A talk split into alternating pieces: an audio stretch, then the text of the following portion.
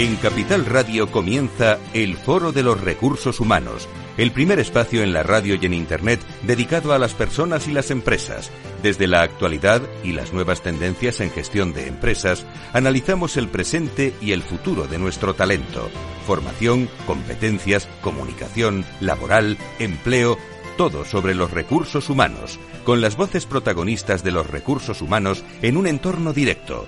Francisco García Cabello, el Foro de los Recursos Humanos, Capital Radio.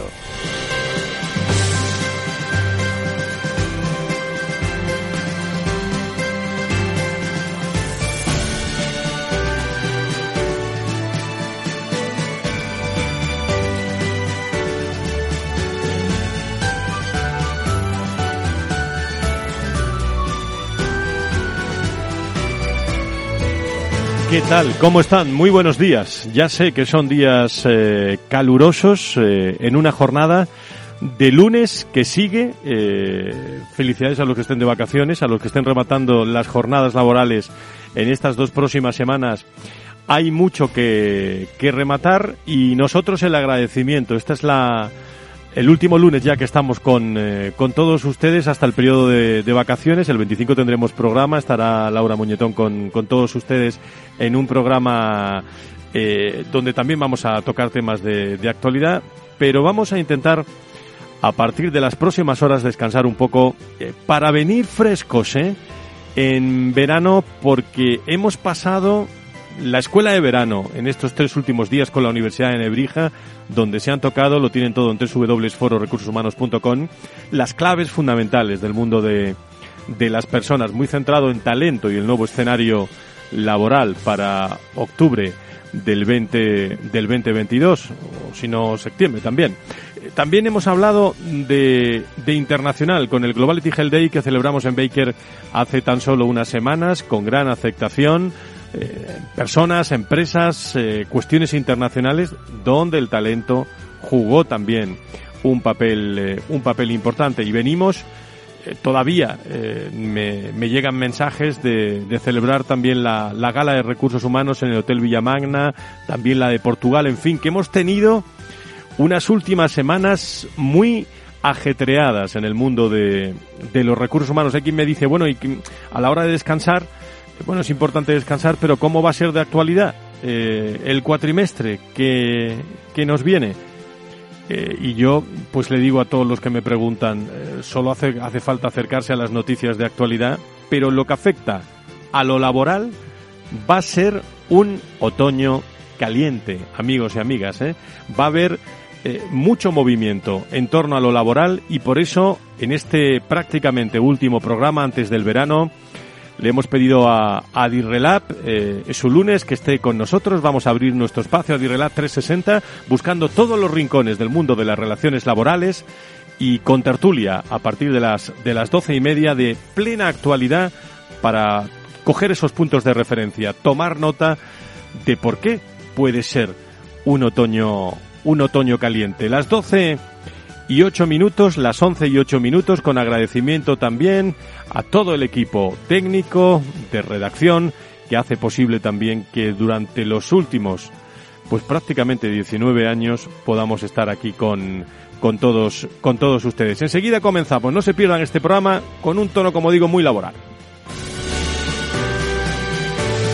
Si quieres saber todo sobre los recursos humanos y las nuevas tendencias en personas en nuestras organizaciones, conecta con El Foro de los Recursos Humanos con Francisco García Cabello.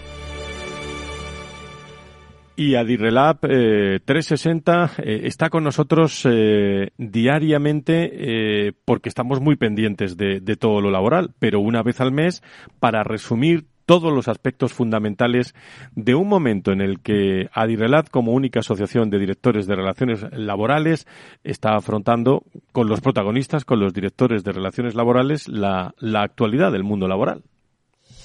En el Foro de los Recursos Humanos, protagonista las relaciones laborales. Adirelab 360, un espacio de la Asociación de Directivos de Relaciones Laborales de España que analiza la actualidad y las tendencias en relaciones laborales en unos momentos claves. Adirelab 360, desde todos los ángulos de las relaciones laborales con personas y empresas en el Foro de los Recursos Humanos. Adirelab 360, una visión completa y diferente de nuestras relaciones laborales. Vamos a acercarnos a Dirrelat, Juan Antonio Suances, Juan Suances, CEO de Recursos Humanos y vice de Creo, de Creo de, iba a decir CEO, de CEO de Creo, ¿eh? De CEO, CEO, de Creo, de Recursos Humanos y vicepresidente de, de Adirrelat. Querido Juan, ¿cómo estás? Muy, muy buenos días, bienvenido. ¿Qué tal? Buenos días, Juan. Muchas gracias también a Juan Macruz, Juan Manuel Cruz, director de Relaciones Laborales, PRL y Sostenibilidad de, de Acciona, miembro del Comité Ejecutivo de Adirrelat. Juanma, ¿cómo estás? Muy buenos días, bienvenido. Muy buenos días, Fran, muy buenos días. Me podéis eh, llevar la contra si creéis que no va a ser un uh, otoño laboral, eh, eh, calentito. Eh. Podéis argumentar lo que queréis. Luego vamos a abrir la tertulia. Pero en Adirrelat, ¿cómo ha sido el año, Juanma, Juan, la, los dos? ¿Sobre qué eje se ha centrado y sobre todo qué retos vais a tener en los próximos meses? Yo no sé si el otoño será caliente, pero desde luego julio sí está siendo bastante caliente. Eh, bueno, con las actividades normales acabamos de, de celebrar un evento el día eh, 24 de, de junio en, en, Baker, que hablaremos yo creo de él más tarde, preparando el congreso que lo celebraremos en la Fundación Telefónica el día 25 de noviembre y probablemente más actividades que desarrollaremos en octubre, septiembre, octubre. Eh, llevamos unos años que todo lo relativo a las relaciones laborales. ¿Cuántos años ha Direlab ya? Eh, este es el séptimo congreso, si no me equivoco. Séptimo congreso. Uh -huh. o sea, en diciembre celebraremos nuestro séptimo cumpleaños. Uh -huh. Octavo cumpleaños, yo creo. Uh -huh. eh, llevamos tres años que la actividad eh, normativa laboral es eh, constante y continua y pensamos que, que va a continuar. Eh, no sé, Juanma, tu opinión. ¿no? Pues eh, ayer o anteayer leía una frase que me hizo muchísima gracia. Decía que este era el verano más fresquito de los que vamos a vivir en los próximos años. Pues esto es lo mismo. ¿eh? Yo creo que este otoño va a ser un otoño verdaderamente exigente. Y exigente fundamentalmente por dos razones. Primero, porque hay muchas cosas que hacer por delante. Y lo más complicado de todo, lo más complejo es porque estamos en un entorno que salvo aquellas personas que ya tenemos muchos años, muchos años en esta profesión, desconocíamos. Porque llevamos 20 años con una inflación absolutamente controlada y el mundo de las relaciones laborales, que al final es el mundo de las condiciones laborales y económicas de los trabajadores, pues está totalmente condicionada. Así es que, efectivamente, otoño complejo. No quiero decir caliente, porque uh -huh. creo que la relación eh, entre patronal, sindicatos y la intervención muy eficiente del gobierno es, es buena, pero compleja, exigente, trabaja, de mucho trabajo, de mucho trabajo. Eh, siempre lo digo, eh, bueno, fue una jornada estu estupenda la que vivimos en, eh, en, Baker también, después de vuestra asamblea eh, este año, pero no es que haya cambiado la, la figura de la, del director de relaciones laborales, pero se ha enriquecido mucho el, el, eh, el propio rol con, con los temas de, de actualidad.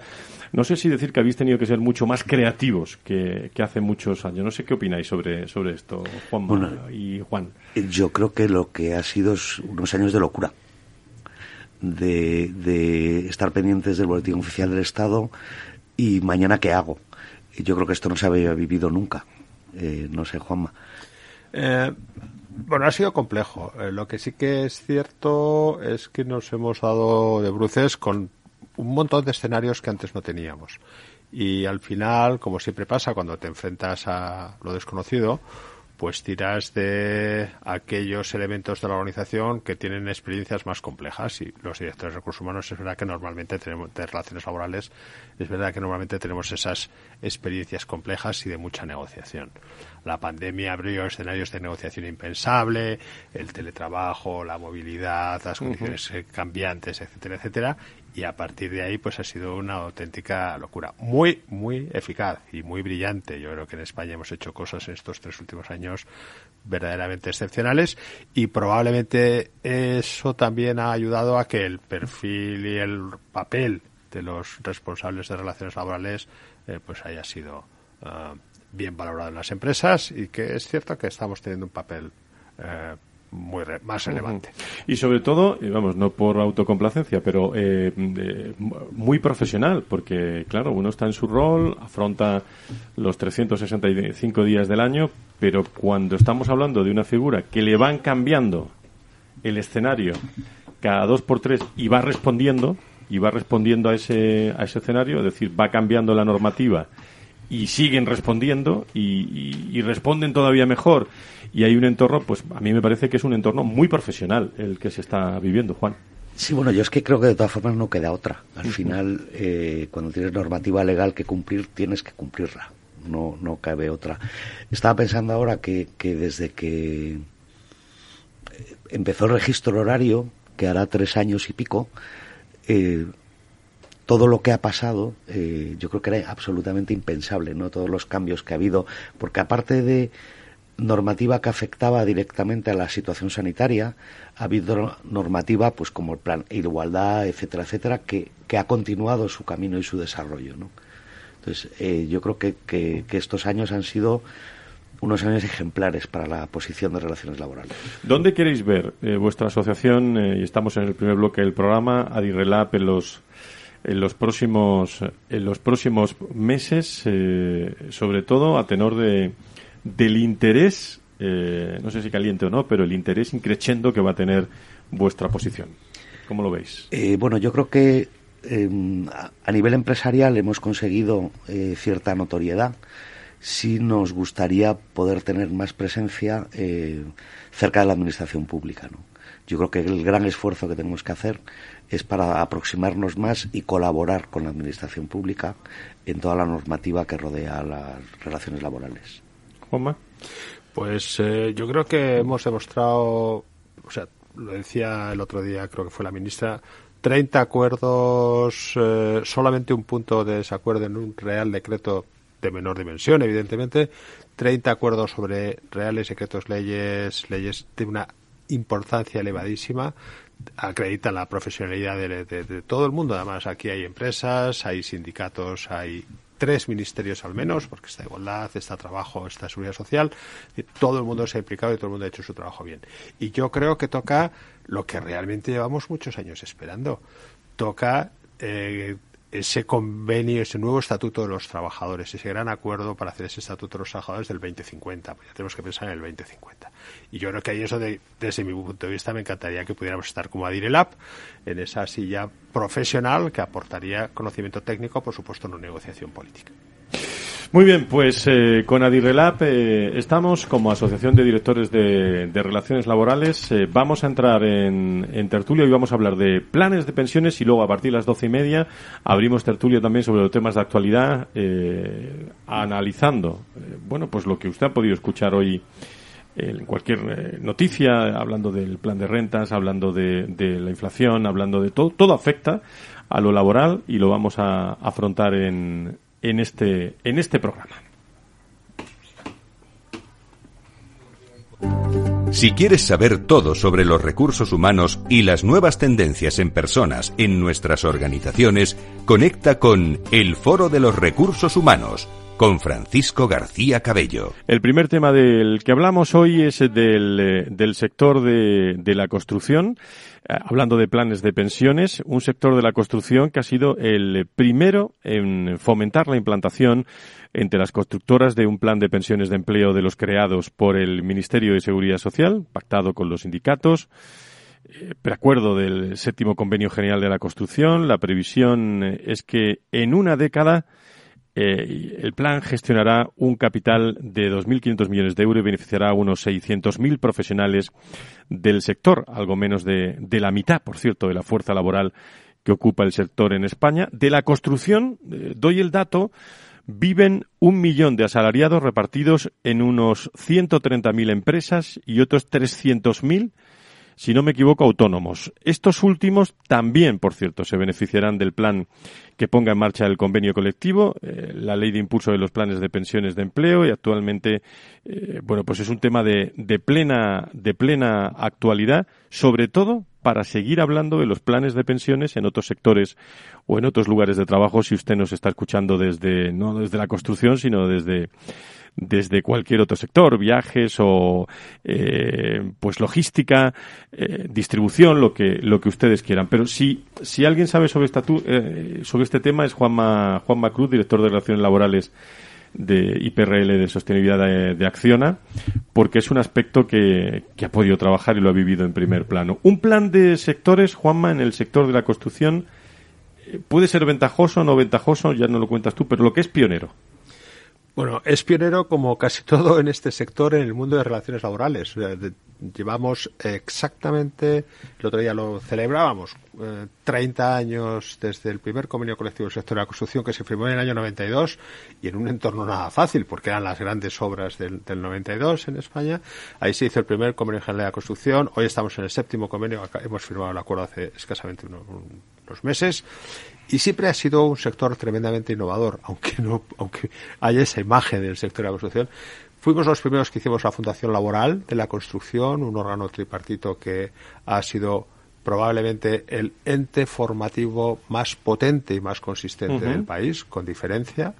Eh, después hicimos un contrato eh, de trabajo específico, que era un modelo que permitía el Estatuto de los Trabajadores, pero que sin embargo ningún otro sector hizo, que fue el famoso eh, contrato fijo de la construcción, que, que ha tenido un funcionamiento excelente y que nos ha permitido gestionar crisis en las que incluso hemos llegado a pasar de 2 millones y mil trabajadores que teníamos en 2008 a escasamente eh, 800.000 que teníamos en, lo más duro de la crisis financiera, ¿no? Ahora estamos otra vez en ese millón cuatrocientos que comentabas, Fran.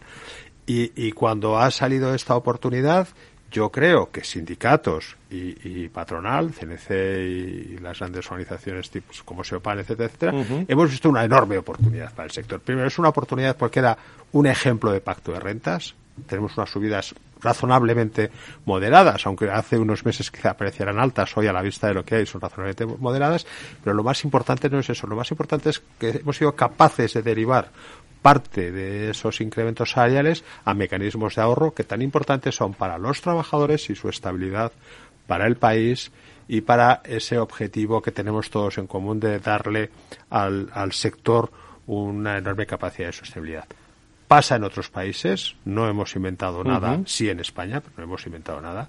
Hay países donde los fondos de, los fondos de pensiones más potentes del país son los fondos eh, mixtos entre sindicatos y empresas. En el caso de Australia, en Australia el fondo inversor en infraestructuras más potente del país es el fondo del sindicato de la construcción y la minería y no pasa nada. Es el gran inversor, el gran inversor en infraestructuras. Si somos capaces de cerrar ese círculo con esos 2.500 millones, que yo creo que van a ser más, ¿eh?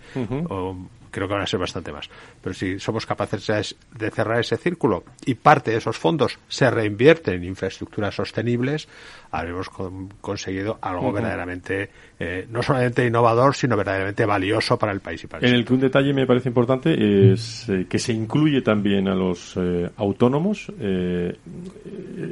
Corrígeme, pero no supone gasto para empresa y, y es para todo el sector. ¿Algún matiz a eso? Pues mira, yo es que pongo un ejemplo. La subida pactada del primer año es un 4.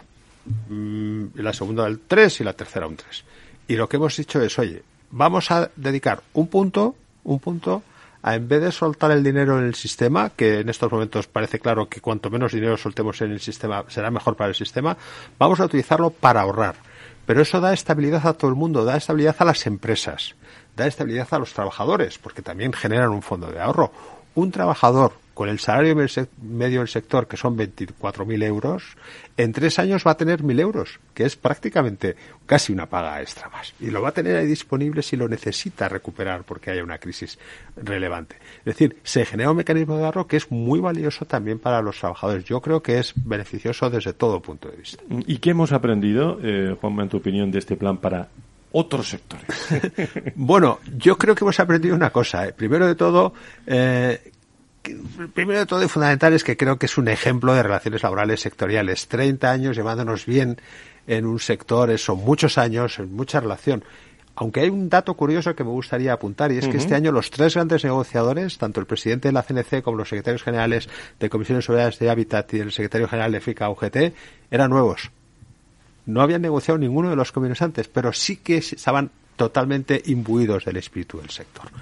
Y yo creo que lo primero de todo es eso, entender que es un sector, que somos un sector importante, y lo mismo vale para siderometalúrgica o vale para químicas, que yo creo que son dos de los sectores que se empieza a ronronear por ahí que, están analizando el tema. Eh, yo creo que al final dices, es que es el modelo perfecto, ojo, y además es el momento perfecto por esa teoría del pacto de rentas tan necesario. Hablaremos en, eh, en la tertulia dentro de, unos minutos de ese, de ese pacto de rentas y con más, eh, con más invitados, pero lo último, en, en, en, un minuto, Juanma, eh, ¿cuáles van a ser los siguientes pasos en materia de planes de, pensiones en, en España? Bueno, yo creo que claramente se ha demostrado que los planes sectoriales, primero, eh, de los tres pilares famosos de los planes de pensiones, pilar uno sigue siendo un pilar consolidado, sólido y con un grado de cobertura desconocido en el resto de Europa. Eh, lo que se percibe en términos de pensiones del de, sistema público de pensiones sigue siendo el más alto de toda Europa. El pilar 3 existe, pero es un pilar que queda cada vez más restringido a rentas muy elevadas eh, y yo entiendo perfectamente que se haya dejado un poco de lado ese tercer pilar de los grandes eh, seguros privados individuales porque aportaban poco y de hecho no, no acababan de, romper y para mí abrir este pilar 2 eh, de estos planes sectoriales o planes de empleo mm, sin duda va a tener muchísimo desarrollo.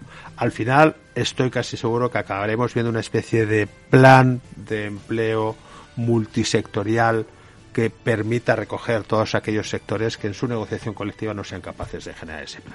Pues nos va a venir muy bien esta magnífica explicación que nos ha dado Juan Manuel eh, Cruz, director de Relaciones Laborales eh, de, de, Acciona, en este sector de la construcción que ha sido el primero eh, en fomentar esa implantación entre las constructoras de un plan de pensiones de empleo de los creados por el Ministerio de, de Seguridad social. Enseguida abrimos eh, nuestra tertulia laboral con Juanma, con eh, Juan Antonio, con Juan Suances, eh, CEO de Creo Recursos Humanos y más invitados que paso a presentar enseguida.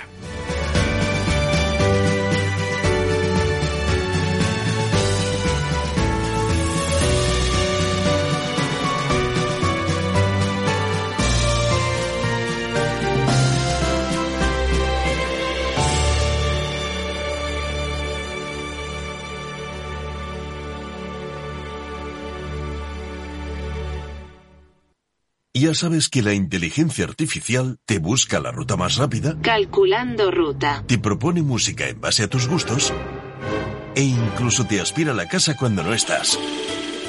Pero ¿sabías que ahora también puede recomendarte la mejor inversión? El nuevo asesor digital inteligente de Renta 4 combina la inteligencia artificial con la experiencia de nuestros gestores para crear una cartera de fondos más sólida y personalizada. Entra en r4.com y descúbrelo. Renta 4 Banco quieres más.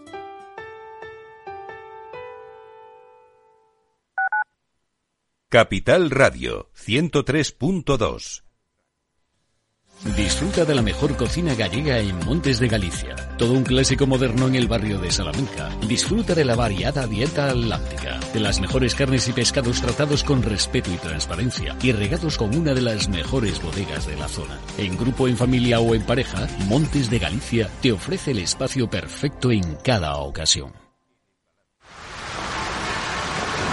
¿Has vuelto a los atascos? Forma parte de la vida de Madrid y esa vida va aparejado con atasco. Realmente el atasco que te absorbe la energía es el de la entrada a trabajar o cuando llegas tarde a una reunión o cuando vas a dejar a tu hijo en el colegio y va a perder va a, perderse la primera hora de clase. Cuando vengas a Madrid, chulona mí. Reconduce tus números. Voy a ser temperatriz de lavapiés. Desatasca tus inversiones. Y alfombrarte con claveles la gran vía. Recalibra tus cuentas. Bañarte con vinillo de Jerez. Que no se atasque tu economía. Sintoniza Capital Radio. No me gusta el mundo atascado. No pierdas detalle de todo lo que afecta a tus inversiones y a tu bolsillo. Toda la información en Mercado Abierto con Rocío Arbiza, de 4 a 7 de la tarde en Capital Radio. Si te gusta el pádel, en Capital Radio tenemos tu espacio.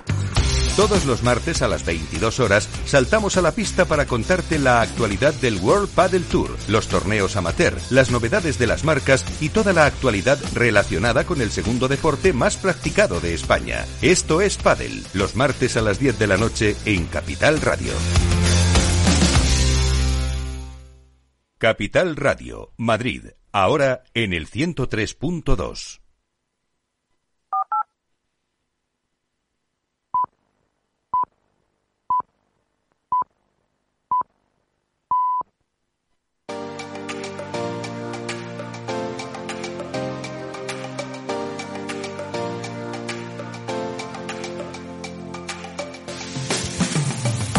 Si quieres saber todo sobre los recursos humanos y las nuevas tendencias en personas en nuestras organizaciones, conecta con El Foro de los Recursos Humanos con Francisco García Cabello. Las doce y media, las once y media las Islas Canarias. Abrimos tertulia laboral aquí en Capital Radio, en el Foro de Recursos Humanos. Interesante, pueden recuperar a través de los podcasts de Capital o del Foro de Recursos Humanos para hablar de ese sector de la construcción, si le interesa, eh, las explicaciones que nos acaba de dar Juan Manuel Cruz, director de Relaciones Laborales de, de Acciona, eh, sobre lo pionero en fomentar también el sector de la construcción, esa implantación eh, del plan de pensiones de, de empleo. Hay muchos temas para afrontar con Juan Suárez, CEO de Creo, Recursos Humanos y vicepresidente de Adirrelab, con Juan Macruz. Se incorpora eh, con nosotros a esta tertulia, que me alegra mucho saludarle, a Antonio Pérez eh, Rodríguez, secretario general de FETICO, de la Confederación FETICO. Don, don Antonio, y, y- y enhorabuena porque acaba de ser reelegido. Eh, muchas gracias, reelegido para cuatro años por ahora. Para cuatro años, y, y cómo fue esa, esa reelección en un eh, congreso interesantísimo y, y sobre todo muchísima gente que vi yo en ese congreso, ¿no? 1.300 personas, una alta participación y la verdad es que eso intentamos siempre. ¿Qué le das a todas esas personas para que estén al lado, al- al lado tuya? Pues le damos ¿Eh? emociones, emociones fuertes seguro. Cuenta un poco, eh, recupera el, eh, vamos a recuperar el mensaje de Fetico también para todos nuestros oyentes y se sitúen eh, objetivos, qué retos tenéis en los, en los próximos meses, Antonio. Pues hombre, para nosotros como sindicato independiente, que hemos hecho una ampliación a todos los sectores productivos, siempre del ámbito privado, sobre todo es el crecimiento, la capilaridad para poder tener más presencia en las mesas de negociación, ¿no? Aportando un modelo de diálogo y de sindicalismo que nosotros llamamos sindicalismo moderno, que lo único que hace no inventa nada, pero sí intenta poner un poco de sentido común a este mundo de locos en el que vivimos, ¿no? O sea, y que la parte sindical sea un factor más de crecimiento junto con las empresas, junto con la administración pública para que al final la parte laboral, los trabajadores y las trabajadoras pues tengan mejores condiciones. Me imagino que estáis presentes en todos los sectores, ¿no? Eh, interesantes y de actuación en España, ¿no? De hecho, somos el sindicato que más crecemos en, en España. Eh, nosotros proveníamos de un sector del retail y estamos haciendo Eso una es. ampliación a todos los sectores productivos, industria, comunicaciones, etcétera, etcétera. Bueno, pues te incorporas a la tertulia, eh, Antonio, como secretario general de, de FETICO, eh, recién reelegido. Creo que tenemos en línea también a Antonio Luján, secretario confederal de UGT, eh, Fernando, perdón, Fernando Luján, eh, secretario confederal de UGT, eh, que está que está con nosotros. Don Fernando, encantado de saludarle. Muy buenos días, bienvenido. Muy buenos días, encantado de saludarles eh, también eh, a todos ustedes, encantado de participar en esta tertulia también desde el punto de vista de no una organización sindical de, de clase con 133 años de historia, eh, independientes también de cualquier eh, partido político o independientes de cualquier eh, a- asociación empresarial y también en la búsqueda de lo que puedan ser unas mejores condiciones para todas las personas eh, trabajadoras. Llevamos haciendo más de 133 años y, bueno, eh, en ello estamos ahora. Creo que eh, consiguiendo unos eh, buenos acuerdos para eh, el conjunto de la ciudadanía que se han materializado en los eh, seis eh, acuerdos sociales en defensa del empleo que han posibilitado el mantenimiento del empleo en mitad de la pandemia y luego posteriormente lo que ha eh, supuesto la subida del salario mínimo interprofesional y eh, la modificación, el cambio de paradigma que ha supuesto en cuanto a la contratación indefinida y la contratación laboral en este país de la reforma laboral. encantado de compartir con, con, todos ustedes estas, estas experiencias y aquello a lo que puedan eh, preguntar. Pues tertulia abierta con, eh, con Juan Soances, con eh, Juan Macruz, con Antonio Pérez, con eh, Fernando Luján. Yo creo que lo primero que hay que, que afrontar, si quieres lo primero, te pregunto a ti, Fernando, en este, en este sentido. esta misma mañana hay mucha reflexión sobre, sobre eso. Se están incrementando las reuniones entre gobiernos, sindicatos, patronal, buscando ese pacto de, de rentas. ¿Qué le tenemos que decir a nuestros oyentes sobre esto, Fernando? Pues eh, creo que eh, las, los interlocutores sociales eh, tenemos que seguir estando a la altura de las circunstancias que tiene nuestro país, eh, que tiene que tiene España, ¿no? y ahora pues eh, tenemos que afrontar, tenemos que combatir el proceso inflacionista que está incrementando de manera desmesurada eh, la adquisición de bienes los eh, eh, está devaluando los, los salarios de las personas trabajadoras y tenemos que afrontar eso. Pero eso se tiene que afrontar también desde, que, desde el punto de vista de que todo el mundo tiene que arrimar el hombro y no desde el punto de vista de que se tienen que congelar los salarios. Nuestra, nuestra postura absolutamente moderada y que, bueno, esperamos que eh, las asociaciones eh, empresariales se recojan en guante, eran unas subidas moderadas, pero eh, con una cláusula de salvaguarda salarial que en cada, en cada ejercicio fiscal examinara si las subidas de los salarios que se llevan perdiendo poder adquisitivo desde el 2008 no compensaban eh, la subida del coste de la vida, pues unas cláusulas de actualización salarial, de revisión eh, salarial que eh, pudieran recuperar lo que los salarios perdieran. El, pacto de rentas tiene que ir también mucho más allá de lo que sean exclusivamente salarios. tienen que también acometer un reparto fiscal. Creemos que las medidas de unos eh, nuevos eh, impuestos sobre los beneficios, subrayo los beneficios de eh, las entidades financieras o de las compañías energéticas van en la buena dirección. tiene que haber un mayor reparto de lo que del el coste que está eh, eh, suponiendo una inflación desbocada y desde luego se tienen que eh, proteger los salarios, se tiene que proteger la capacidad adquisitiva de las personas trabajadoras.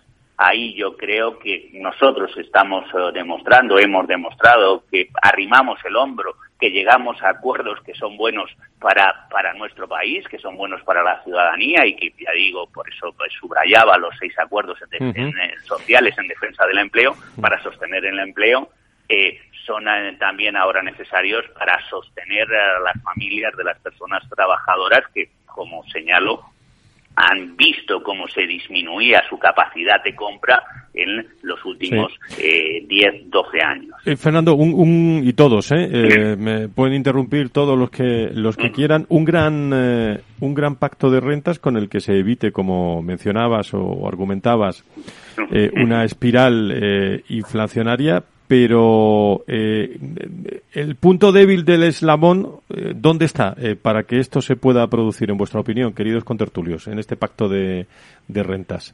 ¿En el gobierno, en los sindicatos, en la, en la patronal? ¿Dónde, dónde lo veis? Bueno, yo la verdad es que el punto, el punto débil del pacto de rentas, lo primero es que no exista. Yo tengo mucha confianza en que los compañeros de la Unión General de Trabajadores y de Comisiones Obreras van a sacar el pacto de rentas en el mes de septiembre, octubre. Tengo mucha confianza en ello. Es muy necesario. Estamos tocando todos más o menos la misma música en los convenios eh, sectoriales y en los convenios provinciales y de empresa. Estamos todos eh, no poniendo un incremento salarial en este, porque este año es el complicado con un 10% y sabemos que no puedes llevarte a un incremento salarial del 10% y entonces estamos poniendo unos incrementos más o menos comunes para los próximos cuatro años, aproximadamente en torno a cuatro puntos, 3.70, 3.50, cuatro puntos. Entonces, si algo ya se está haciendo de manera de facto, pues elevarlo a un acuerdo nos, nos, nos simplificaría mucho la negociación colectiva, ¿no? Con lo cual, yo creo que el punto débil es que no exista y el punto fuerte es que se cierre, ¿no? Sobre todo para que las mesas sectoriales no se paren, ¿no? Eh, o no estén paralizadas, ¿no? Yo, yo creo que no se paran y creo que están en movimiento. Pero quizás eh, hablamos siempre de la productividad y también hay que hablar de la productividad de la negociación colectiva. Con un pacto de rentas iría mucho más rápido, la indefinición eh, de hacia dónde vamos quedaría mucho más clara y esa seguridad de la negociación colectiva eh, ayudaría mucho. Juanma, tu visión sobre el pacto de rentas. Coincido yo. Bueno, con Fer- lo que Fernando y Juanma. Fernando, adelante. Sí, sí. No, coincido. Es decir, que un pacto, eh, un pacto general, un pacto por, por las confederaciones y por un pacto por las asociaciones empresariales daría seguridad jurídica. Eh, y el pacto tiene que ir un poco por lo que se adelantaba antes.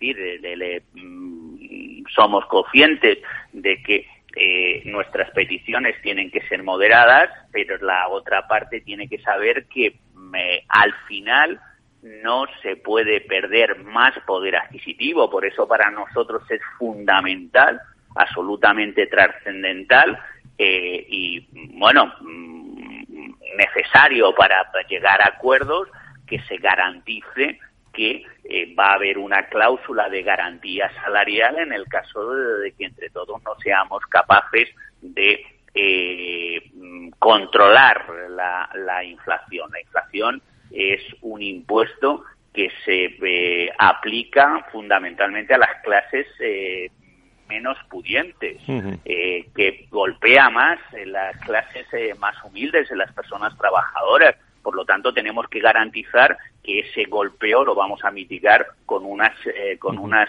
eh, cláusulas de revisión eh, salarial. Juanma. Eh, efectivamente, estoy totalmente de acuerdo Sí, que le pido brevedad a Fernando eh, y así Juanma puede intervenir. Adelante, sí, sí. No, no, yo quería decir que yo es que creo que tenemos un ejemplo que lo comentábamos antes en la, en la versión, en el, en el- un poquito antes de iniciar este debate. El ejemplo del sector de la construcción es un ejemplo claro de pacto de rentas. Un convenio a tres años, con unos incrementos salariales que son los que hemos pactado, yo no sé si son moderados, altos o bajos, pero son los que hemos pactado, luego son los buenos. Y luego con un elemento que para mí ha sido fundamental y es la capacidad de establecer que una parte de esos incrementos van al salario diferido. Y tiene una cláusula de digamos, revisión al término de los tres años, con lo cual damos un poco más de margen para ver si somos capaces de estabilizar eh, esta situación, que es a todas luces anormal, ¿eh? Eh, y, e incluso si superamos esas condiciones que darían lugar a un ajuste de, de las tablas salariales, también 50% iría a tablas salariales en 2025 y el otro 50% iría a esa aportación al plan de empleo. Con lo cual también drenamos un poco dinero del sistema y no dificultamos todavía más eh, la lucha contra la inflación, que yo creo que hoy por hoy tiene que ser el objetivo de todos. Eh, eh, Juan Suárez. Sí, yo eh, un poco de acuerdo, ¿no? Eh, al final lo importante ahora mismo es la lucha contra la inflación. Eh, desde los programas de outplacement que estamos realizando, lo que sí estamos notando es que los salarios en puestos directivos, candidatos que eh, salen con puestos directivos, mandos intermedios, están encontrando trabajos con eh, salarios superiores a los que tenían. Es decir, claramente yo creo que está habiendo en posiciones medias altas subidas salariales. Eh, yo creo que también lo que tenemos que hacer es analizar si las medidas políticas que está tomando el gobierno son correctas y adecuadas o desde la propia mm, Comunidad Europea. Yo el otro día le decía a una persona, eh, al final vamos a prohibir el coche de combustión de aquí a 10 años. Pues la gasolina sube. Si es que eh, estamos, estamos orientándonos hacia donde tenemos que trabajar y hacer lo que tenemos que hacer. O sea, lo que tenemos que intentar es entre todos empobrecernos menos, porque evidentemente la inflación a quien ataca básicamente son las clases bajas y medias, pero afecta a todo el mundo. Eh, al final todos nos empobrecemos. ¿Una burbuja, Juan, la que estamos viviendo? ¿Vivimos Eh, en una burbuja? No lo sé.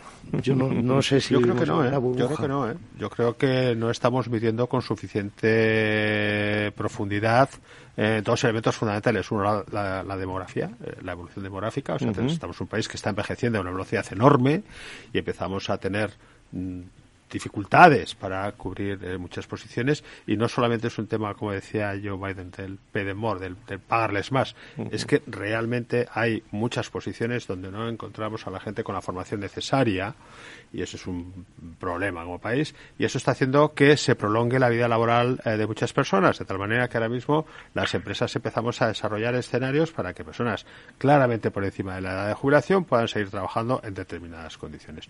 Y eso evidentemente hace que los salarios de esos perfiles medios o medio altos eh, sigan una espiral eh, que, no deberían seguir si hubiera un proceso de rotación o de renovación eh, un poco más ordenada. O sea que no creo, honestamente, creo que el efecto demográfico es otro factor que tenemos que empezar a meter en las ecuaciones, que no lo tenemos. sobre este asunto, que pasa otro, ¿algo más que añadir? ¿Quieren ustedes añadir algo más del pacto de rentas? Bueno, pues yo sí que quisiera subrayar, porque efectivamente estoy totalmente de acuerdo con el convenio de la construcción suscrito por la patronal de la construcción, pero también por las dos organizaciones eh, que estamos negociando el acuerdo el acuerdo estatal por el empleo en la negociación colectiva, es decir, comisiones obreras, la Unión General de Trabajadoras y Trabajadores, es un buen ejemplo.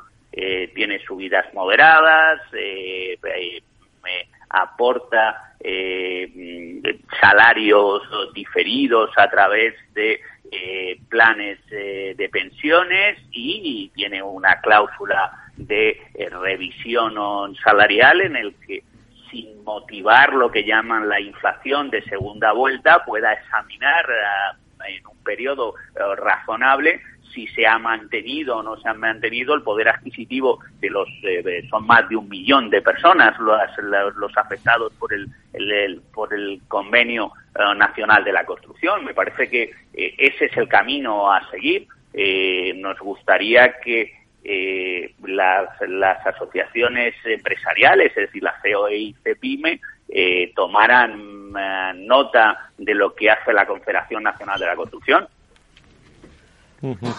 bueno, pues eh, si estuvieran aquí se lo preguntaba, ¿eh? no, no le quepa la menor duda, Fernando, pero como no, como no están ya se lo, ya se lo preguntaremos. El, eh, sobre eh, con perspectiva, ¿eh? Con perspectiva. Eh, mm, de todo, parece que estábamos hablando estas Navidades, de la reforma laboral, eh, con la aprobación del, eh, del proyecto, bueno, de la ley. en este caso, eh, ¿con qué nos quedamos de positivo en la reforma laboral en todos, en todos estos meses? Y si hubiera algo negativo, sáquenlo, ahora es el momento. ¿qué, ¿Qué opinan? Yo lo tengo claro. Lo positivo para mí es el acuerdo. Hemos conseguido unos mecanismos de acuerdo, unos mecanismos de negociación y una fluidez en la interlocución, insisto, entre mm, COE, CEPIME, dos patronales con intereses en algunos casos claramente diversos, porque son organizaciones diversas, con dos sindicatos, Comisión y UGT, que también tiene cada uno, lógicamente, como puede ser de otra manera, su aproximación a, esa defensa de sus representados, y con tres ministerios al menos, sino cuatro, porque eh, está trabajo, está seguridad social, está igualdad, no digo el nombre entero de los, de los tres ministerios. Y economía.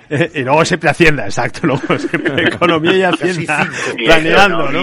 Con lo cual, economía también. Economía, exacto, cuatro, y, luego Hacienda planeando. Y Europa. y, Europa, no, pero es verdad, y hemos conseguido unos procesos de negociación, y yo reconozco a, todos los interlocutores, eh, tanto de comisiones como de UGT, como a Rosa, la, la, la, la directora de, de Santos, eh, han hecho un trabajo excepcional, excepcional ejemplar, excepcional, y sin contenidos ideológicos, puramente técnicos y puramente económicos y de país.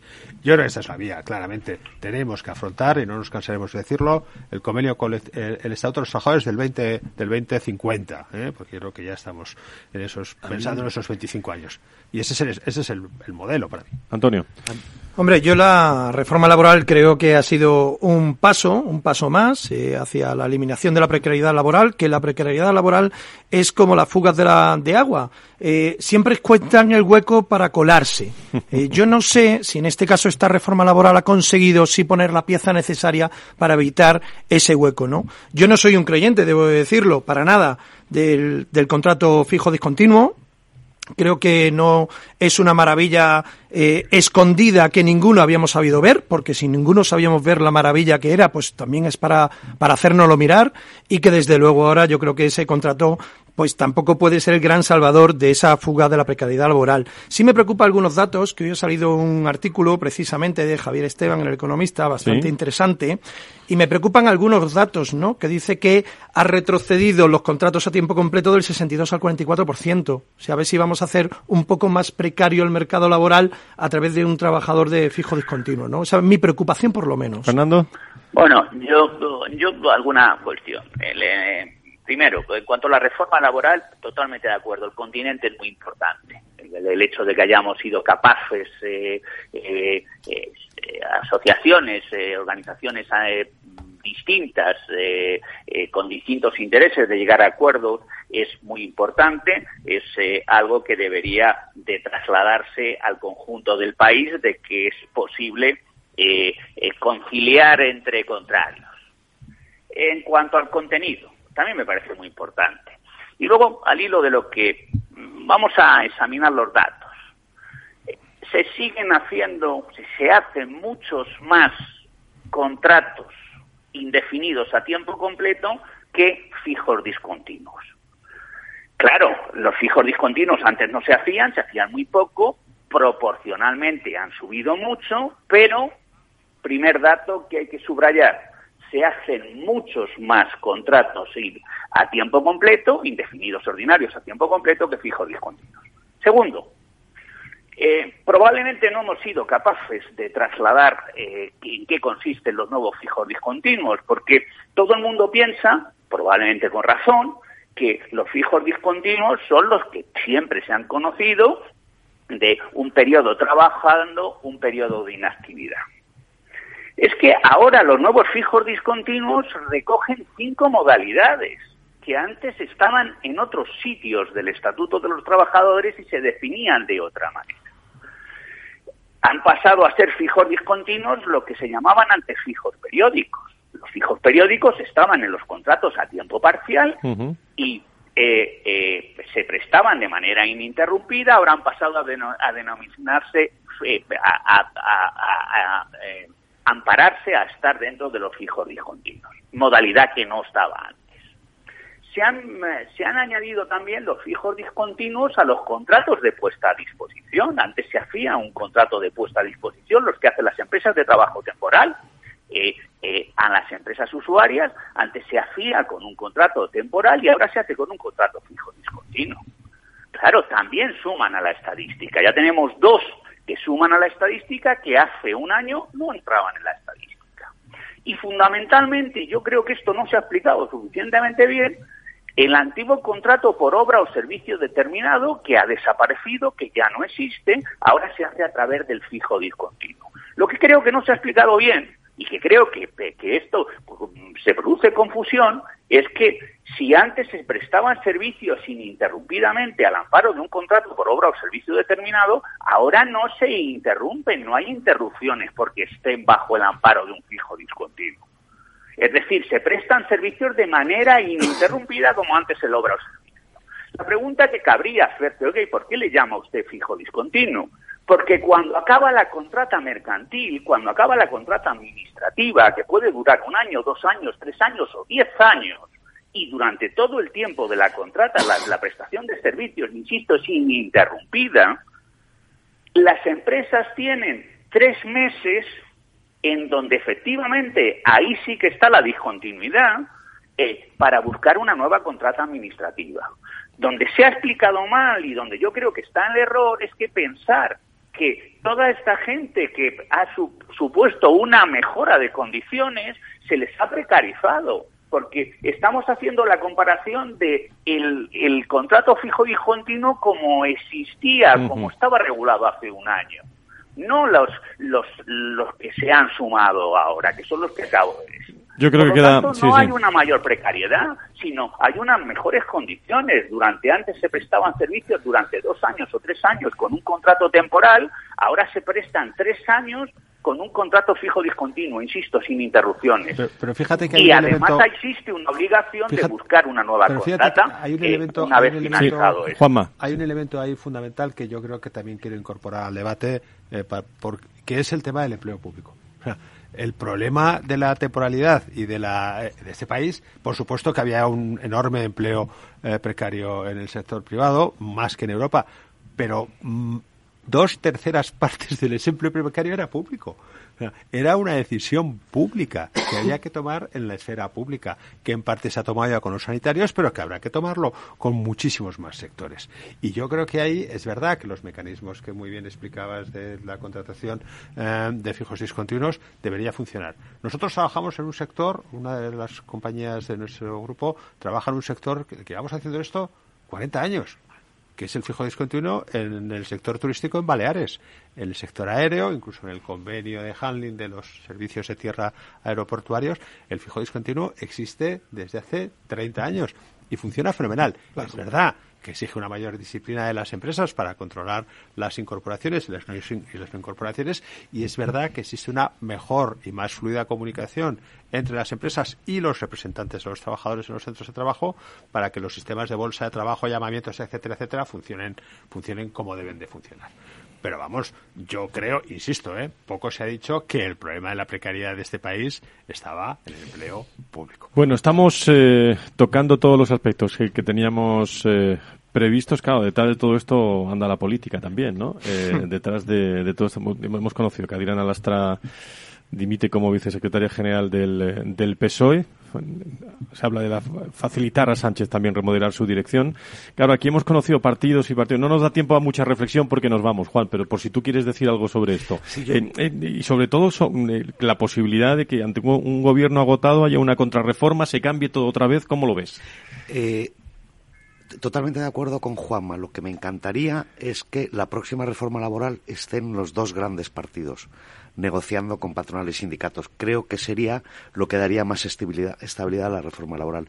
Y luego, con respecto a los fijos discontinuos, ahora que acaba, cuando acabe la campaña del turismo, habrá que ver qué pasa con las personas que interrumpen su trabajo sin finiquito como cobraban antes cuando tenían contratos temporales y en muchos casos sin protección. A lo mejor habría que pensar en cierta protección cuando se interrumpe el trabajo de estas personas. Bueno, no nos da tiempo para más. Tertulia laboral, la seguiremos, ¿eh? eh la seguiremos en septiembre, sea caliente o no, eh, el, el, hotel, pues seguiremos con esta tradicional ya tertulia laboral con Adirrelab. Eh, Fernando Luján, desde UGT, gracias por estar con nosotros. Juan Macruz, desde Acciona. Muchísimas gracias. Un abrazo para todos. Un abrazo muy fuerte Juan Suances desde Creo y, Antonio Pérez, eh, enhorabuena por esa reelección. Muchísimas gracias también por estar eh, con nosotros. Llega el, llega el verano, que sean todos ustedes muy, muy felices, ¿eh?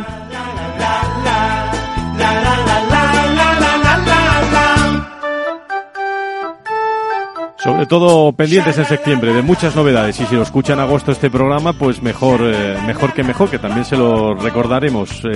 Buenas vacaciones a todos. Vamos a intentar descansar un poco. Adiós.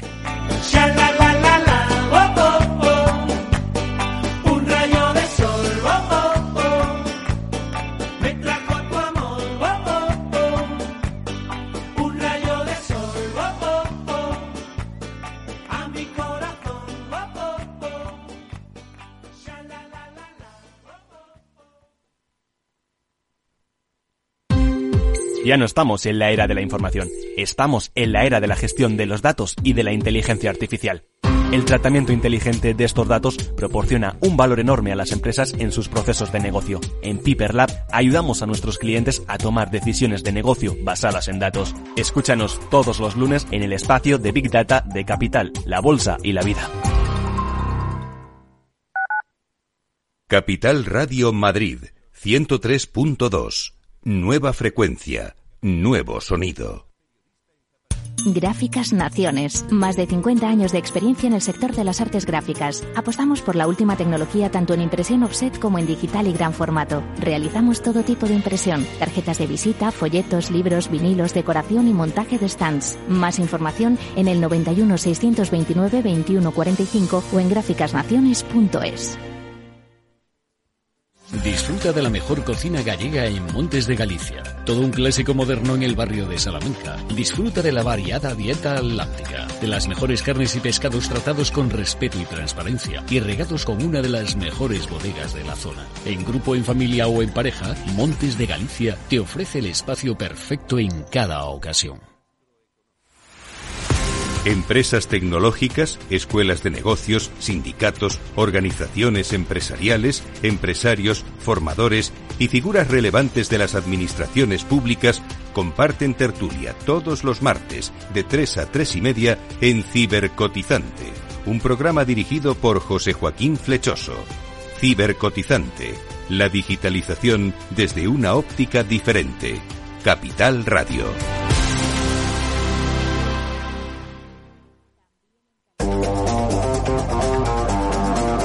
Hoy estás aquí y mañana En cualquier parte. llega a Capital Radio el primer programa sobre el metaverso de la radio. Todos los lunes de 2 a 2 y media de la tarde nos desplazamos por las ondas a diferentes universos con Selena Niezbala y el equipo de La Frontera VR.